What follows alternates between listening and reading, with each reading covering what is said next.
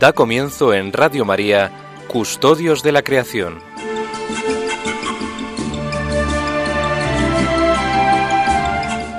Dirigido por Lorena del Rey.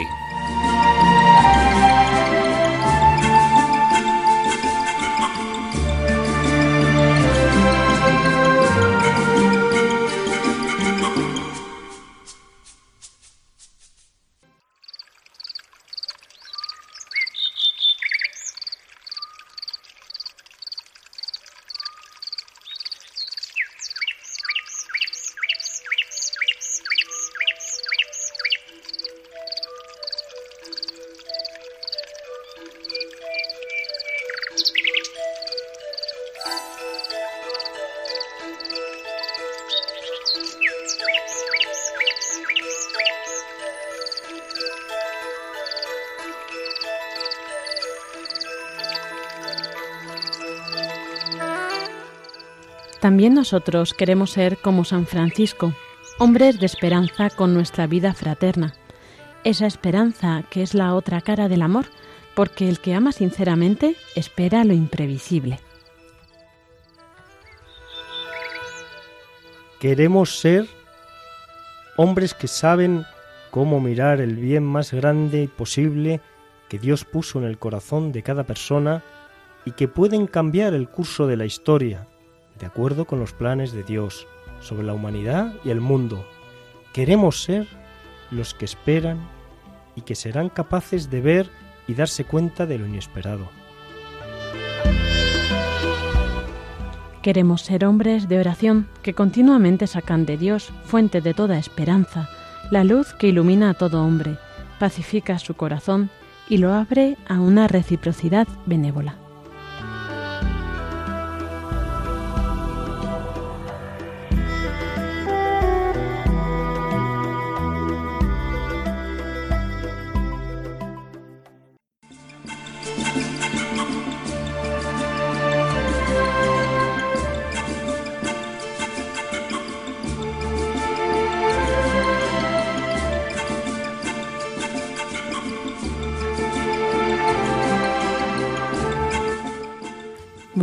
Tardes a todos, queridos oyentes. Bienvenidos un sábado más a este programa de Custodios de la Creación que hacemos pues cada 15 días aquí en esta vuestra emisora en Radio María. Un saludo de quienes habla, Lorena del Rey, y aquí pues me acompañan algunos de los colaboradores habituales o alguno. Iván, buenas tardes. Muy buenas tardes, queridos oyentes. Lorena, buenas tardes. Pues otra vez con ustedes y como siempre, pues muy contentos y encantados de estar de nuevo con ustedes. Parece mentira las primeras veces que no querías casi hablar y ahora ya hablas como si tal cosa. Al final ya sabes que bueno, es como aprender a andar, ¿no? Uno, eh, rompe de pequeño barreras. rompe barreras, empieza cayéndose y se levanta otra vez y termina termina haciéndolo. Sí, sí. Aquí la Virgen nos da también fuerzas a todos, ¿no? Eso por supuesto. Y bueno, pues hoy no podemos contar con Pablo aquí en presencia, con Paco contaremos con su editorial que nos la ha enviado y ahora pasaremos a ella, Francisco Marcos. Y Pablo Martínez de Anguita, pues en cuanto eh, pueda igual se reincorporará a este equipo. Y bueno, hoy vamos a tener un programa muy interesante, pues eh, vamos a empezar comentando la, en la oración inicial lo que leíamos era eh, la carta del ministro general de los franciscanos menores, del hermano Michael Perry, y vamos a comentar un poco más porque realmente merece la pena, ¿no? Con motivo de la festividad de San Francisco de Asís, esta, esta breve carta. Luego tendremos una entrevista a Monseñor Fernando Chica Arellano, que ya lo tuvimos aquí en verano, y eh, pues nos ha vuelto a contactar porque a la FAO ha emitido un nuevo comunicado y pues nos lo quería comentar y la verdad es que eh, creo que va a resultar muy interesante. Así que, señores oyentes, aquí nos quedamos en Custodios de la Creación.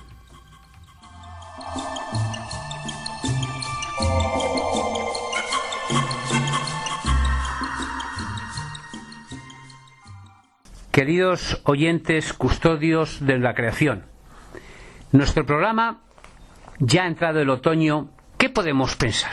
¿Cómo es la naturaleza en otoño? Para muchas personas, la estación más bella del año es la primavera. Pero también, para muchas personas, tan bella como la primavera es el otoño. En el otoño podemos contemplar en los bosques esos colores preciosos de las hojas de color rojo, de color plateado, de color amarillo, o también de las hojas siempre verdes. Dicen que los pasajes de otoño nos recuerdan al cielo, por su belleza, por su luminosidad, por su grandiosidad.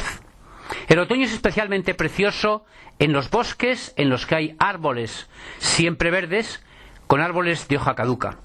El otoño también es la época en la cual muchos utilizan o utilizamos para ir a recoger las setas, los níscalos, los rebollones, los boletos, todas esas frutas en forma de hongos, en forma de setas que la naturaleza nos regala. El otoño también es la época de ir a recoger las castañas, las bellotas, esas frutas que los árboles producen en otoño y que sirven de alimento a decenas de criaturas. Queridos amigos, oyentes de nuestro programa Custodios de la Creación, os deseamos que tengáis un otoño muy feliz. Aprovechadlo para los fines de semana salir con vuestros amigos, con vuestros padres, con vuestros hijos al campo, a visitar la belleza del campo. Yo os recomiendo cuatro lugares en otoño para visitar. Si sois de Castilla-León, que vayáis a ver los rebollares de Salamanca, que son preciosos. Si sois de Asturias, que os dirijáis a cualquiera de los bosques asturianos donde se mezcla el color verde de los árboles con hoja siempre perenne y los árboles de hoja caduca. Si sois catalanes, os recomiendo que vayáis a las montañas a ver la preciosidad de las selvas montañesas. Y por último, el cuarto lugar, si sois de Pamplona, que vayáis al bosque de Irati, una de las maravillas de la naturaleza. Pero hay más lugares. También podríais ir a todos los bosques de Burgos o de León o de Palencia, preciosos, o a los bosques de Galicia, o también a los bosques de Santander. Y por qué no decirlo también, los bosques de la sierra de Cazorla y Segura, donde dentro de poco se podrá escuchar la berrea de los ciervos. Os deseo un otoño muy feliz, con todo afecto.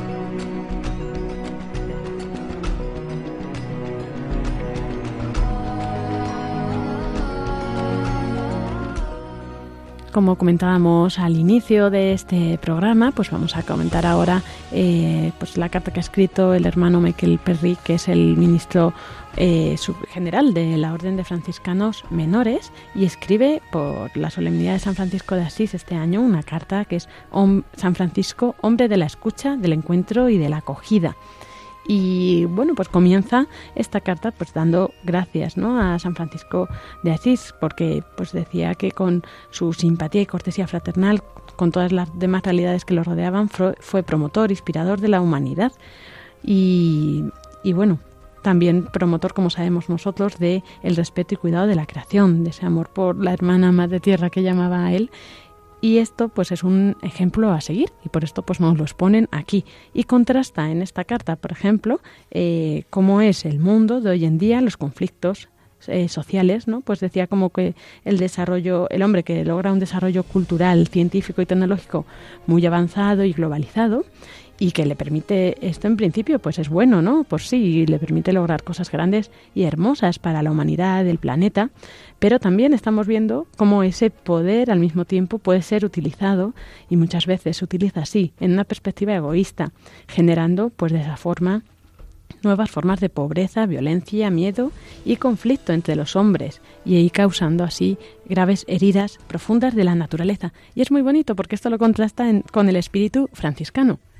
Efectivamente, y mm, Lorena, tú date cuenta que él, eh, lo, otro de, en el primer párrafo que habías comentado, también él comenta que mm, les ha transmitido eh, San Francisco, el, hermano mayor San Francisco, el vínculo profundo del amor y respeto con la Iglesia, la sociedad y la creación entera. Qué importante, ¿no? Y, al mismo tiempo qué coincidencia también ¿eh? con lo que nos pide su santidad el Papa Francisco en Laudato Si, que es que eh, la tecnología no es incompatible con el desarrollo y la mejora de, toda la humanidad y de los hombres, pero que el egoísmo a veces pues mm, termina produciendo efectos colaterales tan graves como las heridas, como comenta el padre mayor, las heridas eh, graves a la, a la naturaleza y profundas. Así por ello dice eso, que cultivan en cambio la benignidad, la modestia, la mansedumbre, la humildad, la honestidad, la paz entre ellos y para con todos, ¿no? Igual, dice que esa fuerza atrayente y fascinante de San Francisco se manifiesta en la capacidad de traducir la palabra de Dios en términos pues no solo teológicos, sino también humanos y sociales, es decir, viviendo el Evangelio simultáneamente pues en todas las relaciones, que es lo que necesitamos también nosotros frente a la palabra frente al, a Dios, frente a los hombres y frente a los seres de la creación. De esta forma, la palabra encarnada nos puede dar el espíritu capaz de transformar, iluminar las todas las dimensiones de nuestra vida, ¿no? que no son como eh, cajones separados, sueltos, sino que todo está comunicado. Y también, pues así, todas las dimensiones religiosa, social, política, cultural, científica, económica, de todo tipo.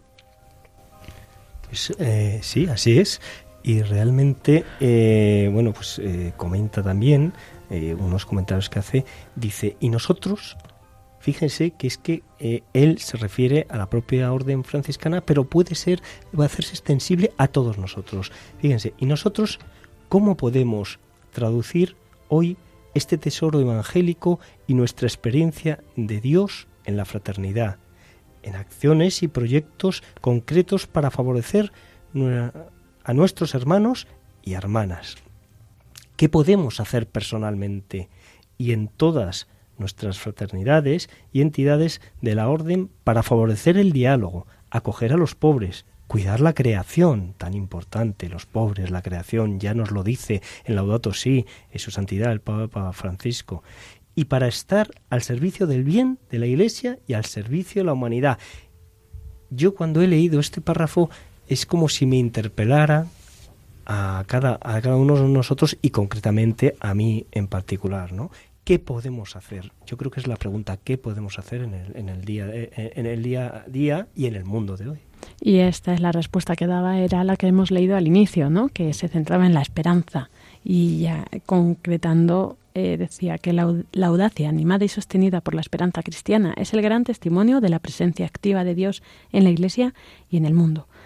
Bueno, pues nos encomendamos a San Francisco de Asís, que sea él nuestro ejemplo, nuestro modelo de vida y, bueno, entre otros tantos que tenemos, ¿no? Pero en concreto por este programa que nos ocupa, el que es nuestro patrono de, de los eh, de todos los que quieren, ¿no? A la creación, al medio ambiente pues a él encomendamos. Del medio ambiente, todos los amantes de la naturaleza, el medio ambiente y los, y los ecologistas, efectivamente, como dice Lorena. Entonces no podíamos dejar pasar, Lorena pensó, es que no podemos dejar pasar que se ha celebrado el día... de nuestro patrono. Nuestro patrono, el, el pasado día 4, no podíamos dejar de celebrar o de hacer presentar un testimonio o un recuerdo a, a, nuestro querido San Francisco de Asís. Pues vamos a continuar con este programa de Custodios de la Creación y vamos a dar paso ahora a Monseñor Fernando Chica Arellano.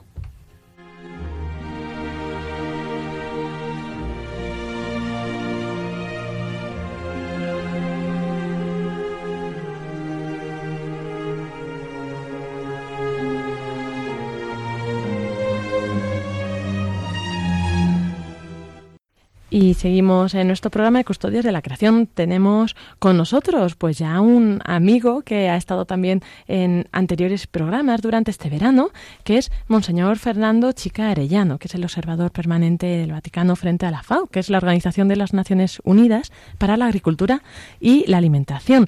Buenas tardes, Monseñor, ¿qué tal? Buenas tardes, es un gozo, un honor y una alegría volver a estar con ustedes en este programa Custodios de la Creación y poder dirigirme a través de estas ondas a los radioyentes, a los que saludo con particular afecto y a los que pido que el Señor verdaderamente los bendiga en su vida. Muchísimas gracias, Monseñor, por querer estar aquí presente también. Pues a nosotros también nos enriquece mucho su presencia y todas sus aportaciones. Y bueno, pues el, esta segunda entrevista también pues eh, viene porque ha tenido eh, el viernes 23 de septiembre pasado eh, se presentó un informe en la FAO y no sé si nos podría explicar en qué ha consistido. Pues mire, fue un informe que, como dijo usted, en ese día se presentó en la FAO y que a mí me, bueno, pues me causó un gran impacto.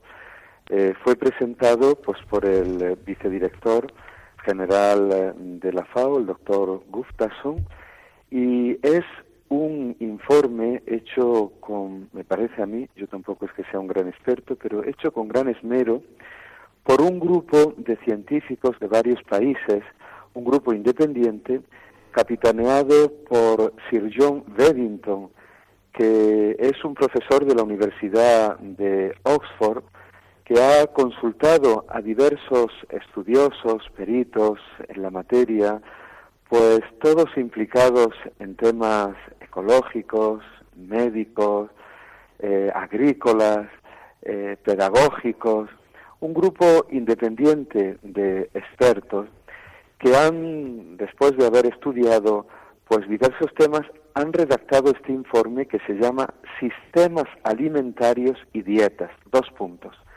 Enfrentar los desafíos del siglo XXI. Entonces, este informe pues fue encargado por el Panel Mundial sobre Agricultura y Sistemas Alimentarios para la Nutrición. Y este grupo de expertos eh, realmente ha tomado las cosas muy en serio y nos da, no solamente a nosotros, que ahora mismo somos radioyentes, sino también va dirigido sobre todo el informe a políticos, a investigadores, a agentes sociales, a todos los que tengan que estar en contacto con el mundo de la alimentación. Y parte de ese presupuesto. Resulta que es ya muy duro ver un flagelo tan grande como el hambre. Estamos ante casi 795 millones de personas que en el mundo carecen de alimentos. Sus dietas son realmente insuficientes por la cantidad de alimentos. Y eso es quizás lo que más nos impacta, el mundo de los hambrientos, que verdaderamente debe de estar en un primer lugar de nuestras preocupaciones y yo invito a todos a luchar contra el hambre, cada uno desde nuestra posición con lo que podamos hacer, ahorrando alimentos, siendo generosos, en fin.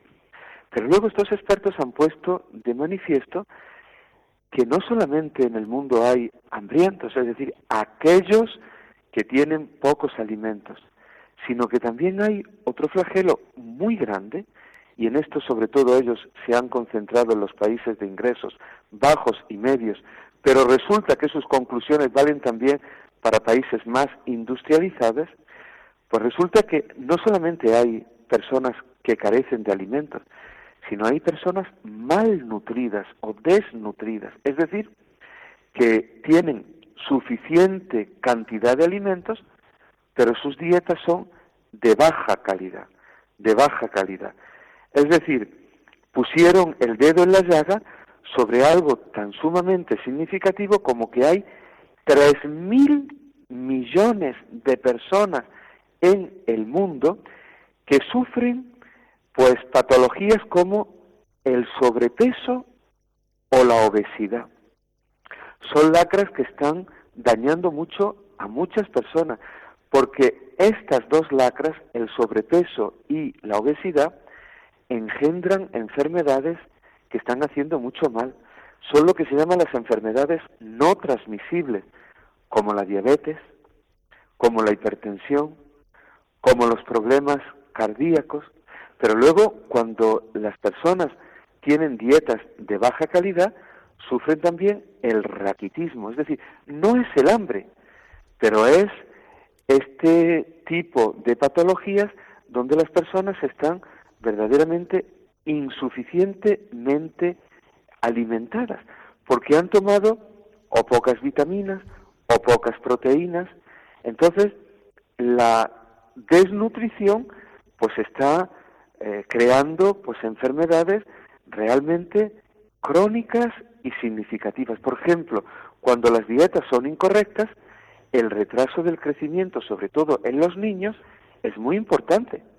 Y Lorena, esto nos lleva a que un niño raquítico o mal alimentado, pues resulta que se le está oscureciendo su futuro, porque no tienen todas las capacidades para hacer frente a todos los retos físicos y mentales que se le pone a cualquier niño delante. Y también hay muchas madres mal alimentadas, porque sus dietas, por ejemplo, son monolíticas, es decir, toman solo un tipo de alimentos, pero no hay variación de alimentos en sus dietas y por tanto son ricos en una vitamina, pero les faltan minerales, les faltan proteínas. Y claro, este informe puso de manifiesto pues que para el 2030 el número de obesos habrá aumentado de 1.33 mil millones de obesos que había en el 2005 a 3.28 mil millones que habrá en ese año 2030, es decir, alrededor de un tercio de la población. Con lo cual, pues pusieron de manifiesto toda esta serie de expertos que hay que tomar medidas urgentes y eficaces.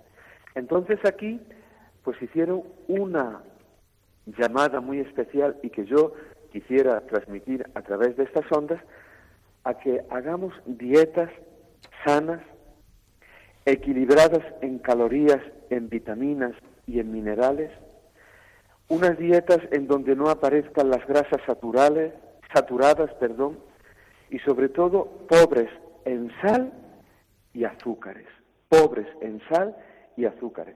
Es decir, hicieron este grupo de expertos una llamada a lo que es las dietas de alta calidad. Naturalmente, alguien puede decir, pues, ¿qué significa una dieta de alta calidad con un índice de calidad universal? Bueno, pues sobre esto allí se puso de manifiesto que no hay un acuerdo general, no hay un acuerdo general. Lo que sí se puso de manifiesto es la importancia de diversificar alimentos y de que estos alimentos sean sanos y proporcionados a los niveles de energía adecuados a la edad de cada uno, al sexo, al estado de enfermedad y de actividad física que cada persona desarrolle, para que todos tengamos los micronutrientes esenciales.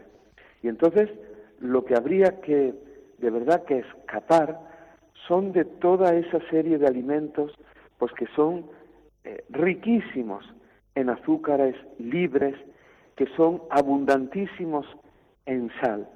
Y allí este grupo de expertos hizo una llamada a comer mucha fruta, verdura, granos integrales, fibra, frutos secos, semillas, y naturalmente hizo una llamada a limitar los azúcares libres y los alimentos y bebidas altamente azucaradas o las carnes muy procesadas, ricas en grasas, ricas en sales. Es decir, hicieron un llamamiento a una dieta sana, a una dieta sana.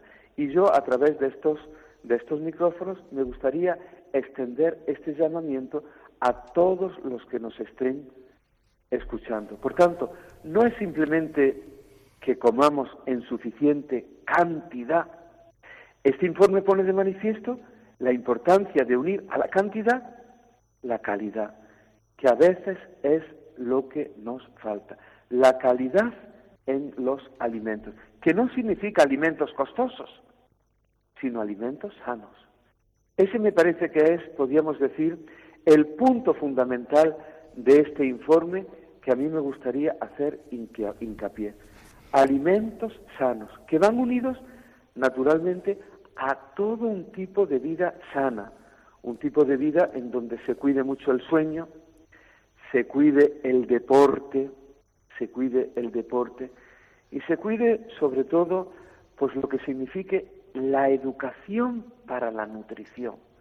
Que esto es muy importante, Lorena, muy importante.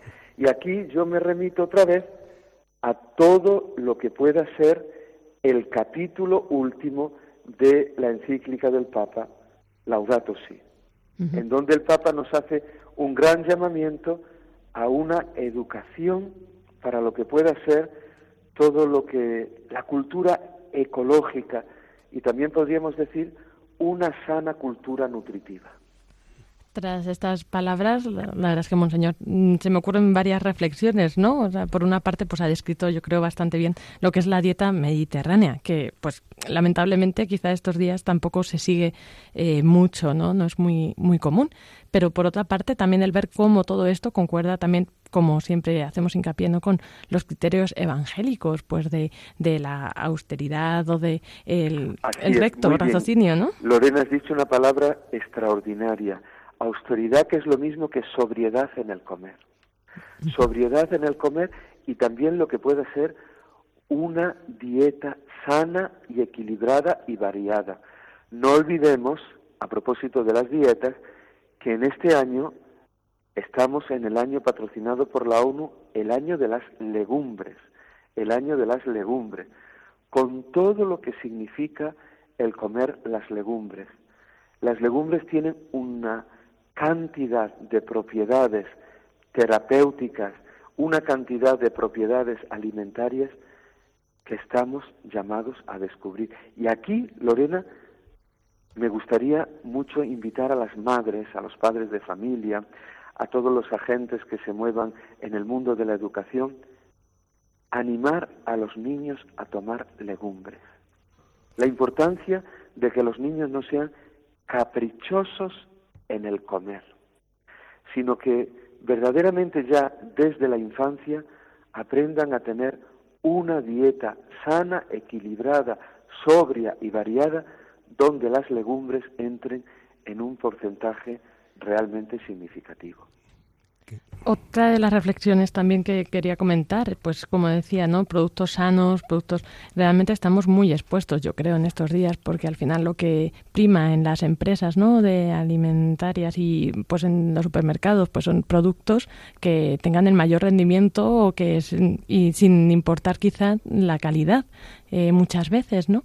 Y pues frente a esto yo creo que nos encontramos un poco desamparados a veces de, de poder eh, llegar a recursos pues que sean sanos, que sean adecuados y que no tengan como ese excesivo precio que muchas veces vende la marca verde, ¿no? De ecológico o como... Y sobre todo, Lorena, parte del precio también, productos sumamente manipulados. Es decir, el producto tiene que tener una manipulación equilibrada pero cuando está demasiado saturado, demasiado tratado, se pierde esa sana aportación que tiene que tener todo alimento. Y por eso es muy importante volver a todo lo que pueden ser esas dietas de nuestras abuelas, esas dietas de nuestras abuelas, y esas dietas que lleven también la sobriedad, pero también la llamada, y aquí vuelvo otra vez a hacer hincapié a algo tan fundamental como el no desperdicio, el no desperdicio de los alimentos. Es decir, el cocinar aquello que realmente vayamos a comer, no esas ingestas tan enormes donde al final el plato se queda consumido en una pequeña porción y como han sido pues porciones tan grandes las que vemos, dejamos platos a medio comer que van destinados a la basura. Acordémonos del llamamiento del Papa, todo alimento que se tira es un alimento que se roba a la mesa del pobre. Por tanto, este informe viene de verdad a darnos pues esta visión que tanto la ONU está pues priorizando, que son las visiones holísticas, es decir, visiones que tengan en cuenta todo, y que no se queden en perspectivas sesgadas, parciales. Por ejemplo, la perspectiva de la cantidad que evita la calidad. La perspectiva, por ejemplo, del precio, pues que por hacerlo más bajo va en detrimento de la calidad. Y lo que significa la armonía entre precio, salud, calidad. Todo esto es fundamental.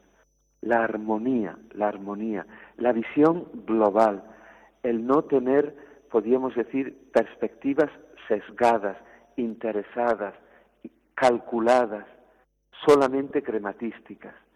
Esto es muy importante, me parece a mí. Monseñor, qué interesante lo que nos acaba de comentar, eh, porque yo recuerdo, bueno, recuerdo a nuestras queridas madres esas lentejas maravillosas que nos han preparado y esos esos esos garbanzos, ¿no? Lo que pasa es que también iban acompañados eh, de carne en, en los cocidos, pero pero hay una cuestión para mí es fundamental, ¿no? Que es el famoso dicho popular o el, refrán que en el término medio está la virtud. Yo creo que tanto el exceso... La sobriedad, eh, la sobriedad, Iván, la sobriedad.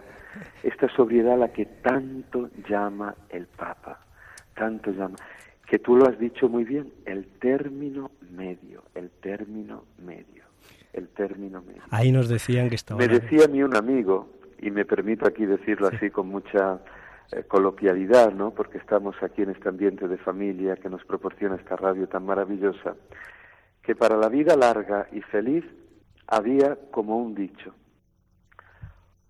poco plato, poca cama, mucha suela de zapato. Poco plato, poca cama, mucha suela de zapato. Es decir, no ser en el comer sobreabundantes, quedarnos en, podríamos decir, en la austeridad, en la sobriedad, poca cama, es decir, evitar esta cultura que el Papa decía en Cracovia, la cultura del sofá, la cultura de la comodidad, la cultura de la desidia, del poco esfuerzo, e ir por la cultura de la superación, de la superación. Y mucha suela de zapato, una llamada sana al deporte, sin exagerar tampoco, pero lo que significa una vida en donde el deporte adquiera su real importancia, sin excesos, sin excesos, pero su real importancia. Poca cama, poco plato, mucha suela de zapato. Eh, es cierto, monseñor. La verdad es que siguiendo esos criterios, yo creo que una persona puede alcanzar. Es una, visión holística, recuerda, visión global, donde no te quedes simplemente en un punto y naturalmente ahí te ofusques o llegues al exceso, sino tener la variabilidad, la rotación, la globalidad del enfoque, el mirar todas las perspectivas, que en definitiva todo eso es signo de vida sana y equilibrada. Todas las perspectivas, cada una en su justa aportación. A propósito de esto, pues eh, hace unos días también con motivo de, esto fue a partir de eh, la última semana de septiembre, pues eh, en la FAO tuvo lugar la reunión del Comité de Agricultura. El Comité de Agricultura es uno de los órganos centrales de la FAO, es un órgano muy importante que da como una serie de, criterios, que da pues eh, eh, indicaciones a los gobiernos y a todos los que se dedican al sector agrícola.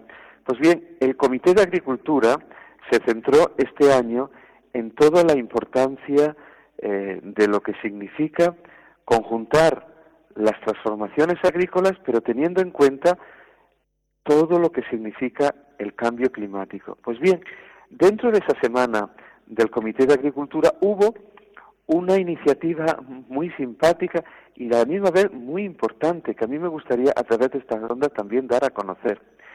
Eslovenia, que es un país del norte de Europa, por encima de, Italia, un país eh, pequeñito, precioso, lleno de, verdor, de belleza, de historia. Eh, bueno, pues Eslovenia desde hace un tiempo está impulsando la creación de lo que se llama el Día Mundial de las Abejas. Un día que ellos quieren y están dando pasos en la Unión Europea, en la FAO lo dieron, ahora pues eh, en la FAO tuvo, debo decir que tuvo muy buena acogida esta iniciativa. Se darán pasos porque todavía no está fijado. Ellos quieren que sea el 20 de mayo, porque el 20 de mayo para ellos es significativo, pues, puesto que fue el día que nació Anton Jansa, que fue un gran esloveno y una persona que pues eh, entre 1734 y 1773 se dedicó a la apicultura. Fue el primer profesor de apicultura en lo que entonces era la corte imperial austriaca, de la que Eslovenia formaba parte.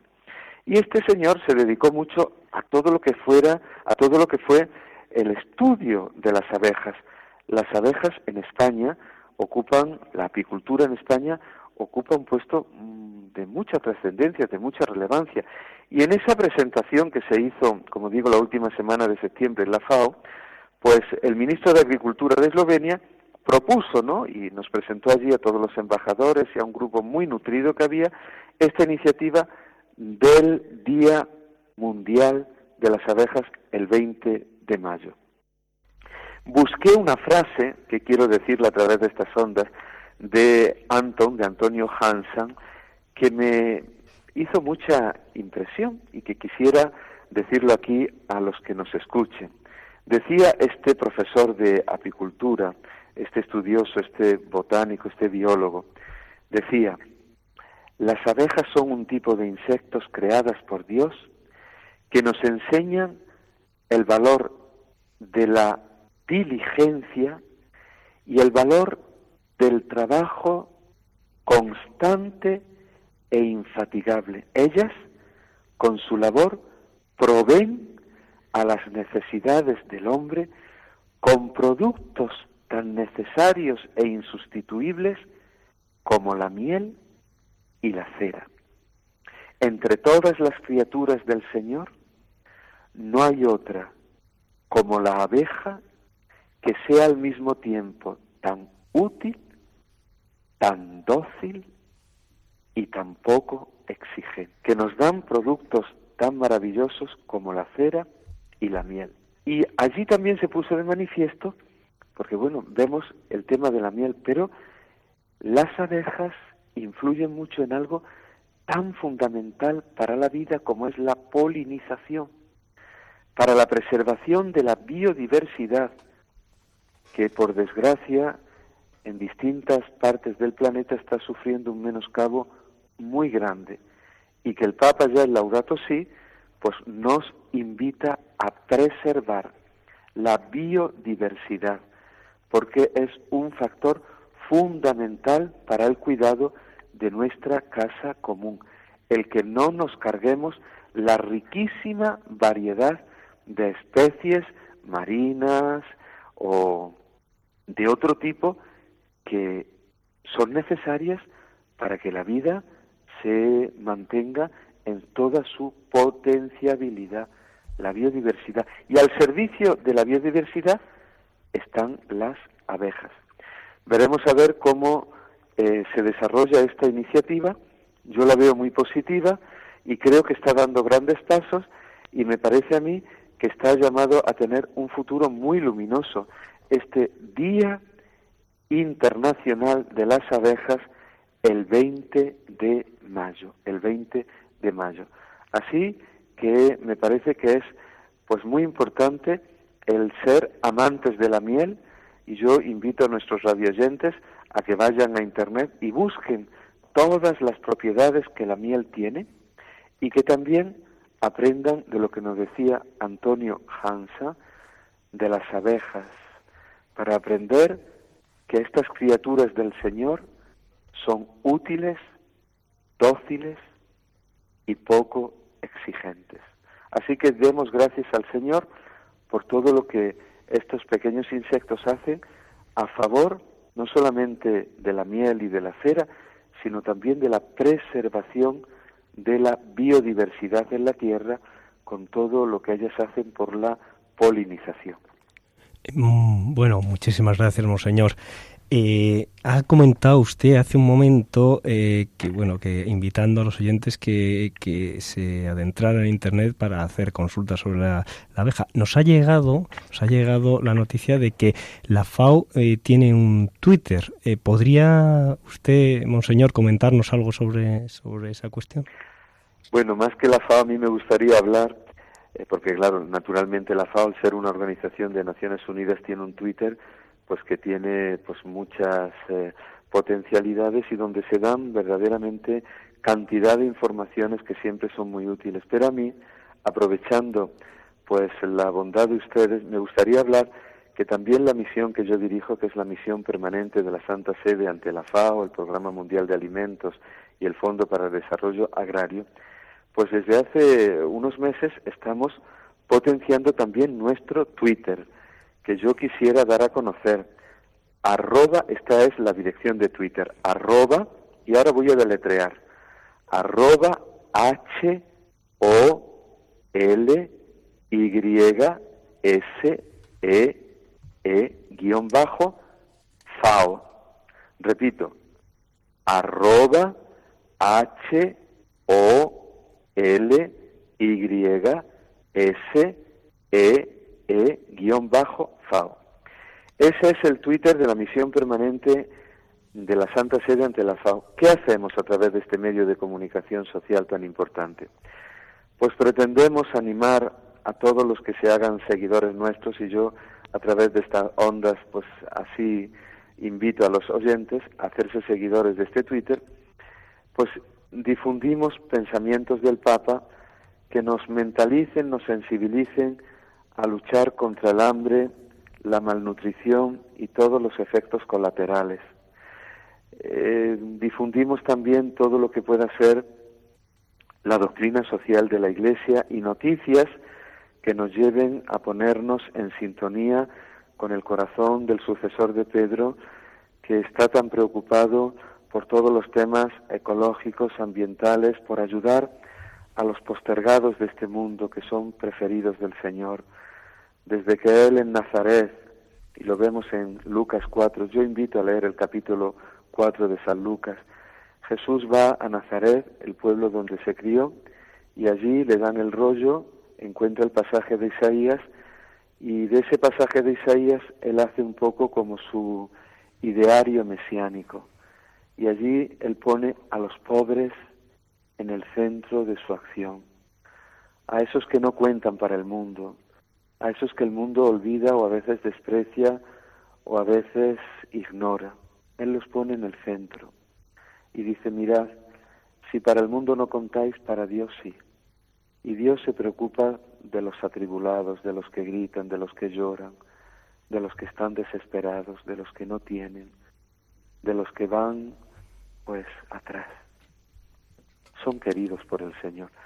Nosotros a través de este Twitter invitamos a las personas a ayudar a aquellos que no aparecen en una primera fila, pero que Dios tanto ama. Sensibilizamos, pues, de la forma que podemos o que sabemos, para que todos los que pues no cuentan o no tienen, pues adquieran en nuestras prioridades pues un puesto fundamental. Y yo invito de verdad a que muchos de los radioyentes se conecten a este Twitter. De lo único que pueden eh, adquirir a través de él es bondad y ánimos de estar a favor de todos los crucificados que en el mundo hay, que son muchos, ¿eh? y no solamente de los que carecen de recursos materiales. Yo creo, y en esto me pongo muy en sintonía con Santa Teresa de Calcuta, de Calcuta, como dice el Papa de Madre Teresa, os invito a llamarla Madre Teresa de Calcuta, que decía ella que la gran pobreza de este mundo, aparte del no tener dinero, es sobre todo el no amar, pero en particular el no sentirse amado. El no haber experimentado lo que es que alguien te ame no por lo que tienes, ni por lo que puedes, ni por lo que vales, sino por lo que eres, como Dios, que nos ama por lo que somos. Somos sus hijos. Y Dios está locamente enamorado de nosotros. Y así deberíamos también nosotros estar los unos de los otros. Mira, Iván, Lorena, A un pobre no se le ayuda si no se cuenta con la fuerza del amor. Si no hay amor de por medio, nos cansaremos pronto. Haremos de la ayuda a los pobres pues una propaganda o una estrategia que al final está destinada a ser efímera, a secarse como la hierba del campo que por la mañana florece y a la tarde la ciegan y se seca. Solo el que ama no se cansa de servir. Solo el que ama a Dios y tiene encendido su corazón de amor no se cansa de servir. No hace del servicio algo esporádico, perentorio. El que ama encuentra la gasolina necesaria para estar siempre dispuesto, alerta, vigilante y responder a cualquier necesidad que se le presente al hermano con el que convive.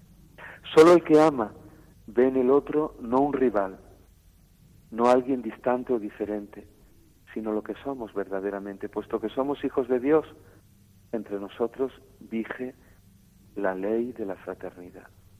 Solo el que ve en el otro la cara del hermano lo ayuda sin cálculo, sin límite, sin interés, como Jesús, que dice Juan 13.1 que nos amó hasta el extremo, no a medio gas. Jesús nunca se queda a medio gas. Nos ama hasta el límite, hasta el extremo, sin fronteras. Y ahí debemos estar nosotros, en ese puesto, junto a Jesús, a favor de los pobres. Junto a Jesús, con Jesús, a favor de los postergados. Junto a Jesús, para no dejar a nadie atrás, rezagado de nuestro amor. Junto a Jesús, con Jesús, por Él, con Él y en Él, para que nuestra palabra tenga realmente la consistencia del amor y no sea una palabra que busque el aplauso o que busque la vanguardia de un flash, de una fotografía que al final lo único que acrecienta es la vanidad. Con Jesús amar sirviendo a los pobres. Y entre ellos un puesto fundamental ocupan los hambrientos. Ánimo de verdad, que los que me oigan se sientan embarcados en esta bellísima aventura que es estar en la lucha contra el hambre, comprometidos a favor de los hambrientos y malnutridos, de los que lloran porque no pueden llevarse al final o en medio de la jornada nada a la boca. Sí, sin duda, monseñor, eh, como decía, creo que es así. Si no, le pido por favor que me corrija. Creo que San Pablo, que el amor todo lo puede y todo lo alcanza. Sí es. Primera de Corintios 13. Qué bella descripción del amor. Recuerda, Iván, que si tú quitas la palabra amor y pones Jesús, yo creo que ese capítulo 13 es de los mejores retratos que tenemos de Jesús. Porque no solamente el amor es paciente y todo lo disculpa y todo lo entiende. El amor con mayúscula es Jesús. Y solo descubre la verdadera felicidad el que lo ha descubierto a Él. Jesús es el amor encarnado con mayúscula. Y yo creo que no hay retrato ni más realista ni más rico de quién es Jesús que esa verdaderamente página luminosa de Corintios donde San Pablo nos habla del amor y en realidad nos está hablando de la fuente del amor que es Jesús. Desde luego, Monseñor.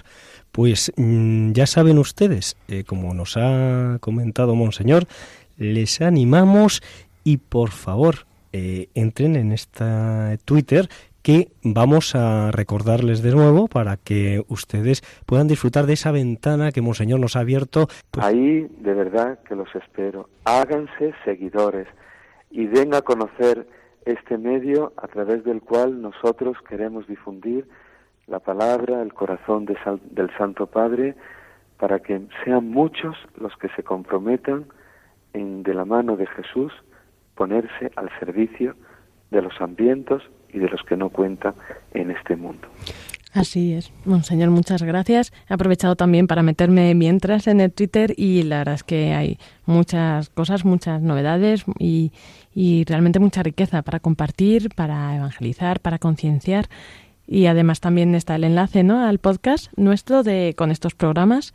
Esperemos que este también en un futuro eh, estará ahí, así que bueno, pues eso, invitamos a, a todos. Lorena, por favor, lee algún Twitter, algún Twitter eh, de esos muchos que hay, lee algún Twitter para nuestros oyentes, lee alguno. Por ejemplo, dice, aún no has rezado hoy por la paz, es el momento. Cualquier oración sirve, te llevará muy poco. Y otro que a mí me gusta mucho, voy a leerlo aquí para nuestros oyentes. El único combate que merece la pena es el que se entabla contra la miseria y el hambre. O este otro, la plegaria es la brisa que aviva la caridad que hace falta para ayudar a los hermanos sin cansarse, especialmente a los pobres. Y así hay muchos y muchos más. Por ejemplo, este otro que toma una palabra del Papa Francisco, Qué bello sería dejar el mundo mejor de como lo hemos encontrado. Y así hay mil seiscientos y pico Twitter, frases conmovedoras, palabras ardientes de caridad, son como jaculatorias que quieren llegar al corazón de cada persona para que, venciendo el egoísmo, nos pongamos todos mano a la obra para hacer, como dice otro Twitter, que donde haya un pobre que sufre o un, hambriento, o un hambriento que llora, allí que haya un corazón generoso que ame, que ayude, que consuele. Así es. Muchísimas gracias, Monseñor, por pues tantas cosas, tanta sabiduría que nos comparte y estas iniciativas también muy enriquecedoras y yo creo que muy provechosas para, para todos nosotros y nuestros oyentes. Esperamos tenerle de nuevo en el programa. Con muchísimo gusto y por favor, no se olviden de rezar por el Santo Padre, por su persona, por su ministerio de pastor de toda la Iglesia Universal. Él nos lo pide continuamente, rezad por mí pues recemos de verdad, recemos por el obispo de Roma, por el vicario de Cristo en la tierra, pidámosle al Señor que lo sostenga, que lo ilumine, que le dé ese corazón de Padre de todos para que Él siga sembrando a manos llenas el Evangelio de Jesús, ese Evangelio que para nosotros es camino, verdad y vida. Recemos por el Papa y hagámoslo en este mes de octubre de la mano de la Virgen María. Qué bonito que uno de los misterios del rosario que recemos cada día sea por su santidad el Papa Francisco. A ello los invito. Muchísimas gracias, Monseñor. Cuente con ello. Y pues, como decíamos, pues esperamos tenerle de nuevo. Que tenga usted muy buena tarde y que Dios le bendiga. Gracias a ustedes, gracias por todo. Adiós. muchas gracias, Monseñor. Pero por favor, no se vaya sin bendecirnos, sin bendecir a los oyentes y a nosotros. Pues lo hago con mucho gusto y lo hago de verdad porque más que diplomático me siento sacerdote, sacerdote que no quiere dejar morir el corazón de pastor que lleva dentro. Y por eso, gracias por esta oportunidad que ustedes me dan de bendecirlo. El Señor esté con vosotros. con, con tu espíritu. Y que la bendición de Dios Todopoderoso, Padre, Hijo y Espíritu Santo descienda sobre vosotros y os acompañe para siempre. Amén. Muchísimas gracias, Monseñor. Un abrazo muy fuerte a todos. Gracias. Muchas gracias, Monseñor. Que Dios les bendiga.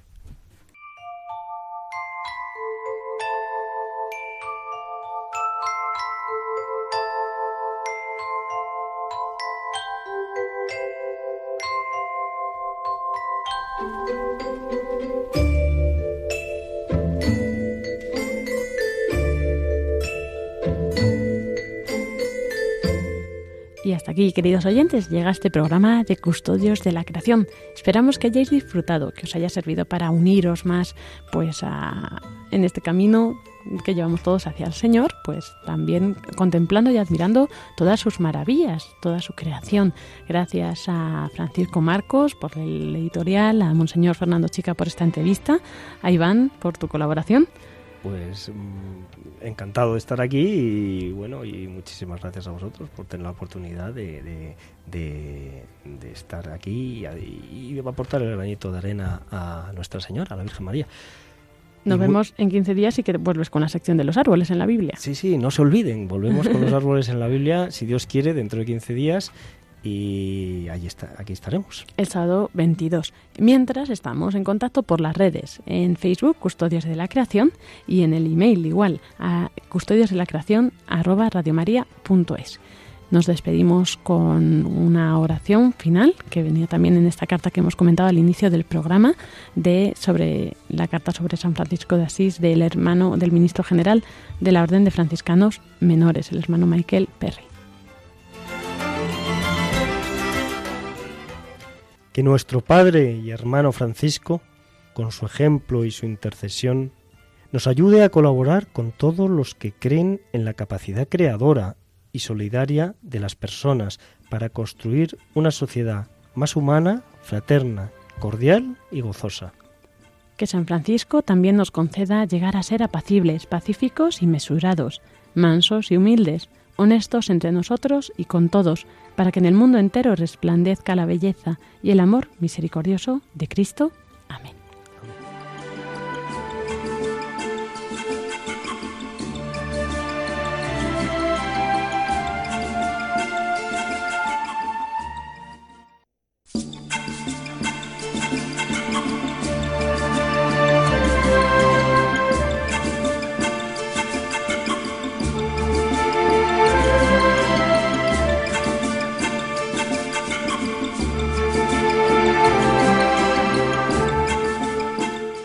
Acaban de escuchar el programa Custodios de la Creación, dirigido por Lorena del Rey.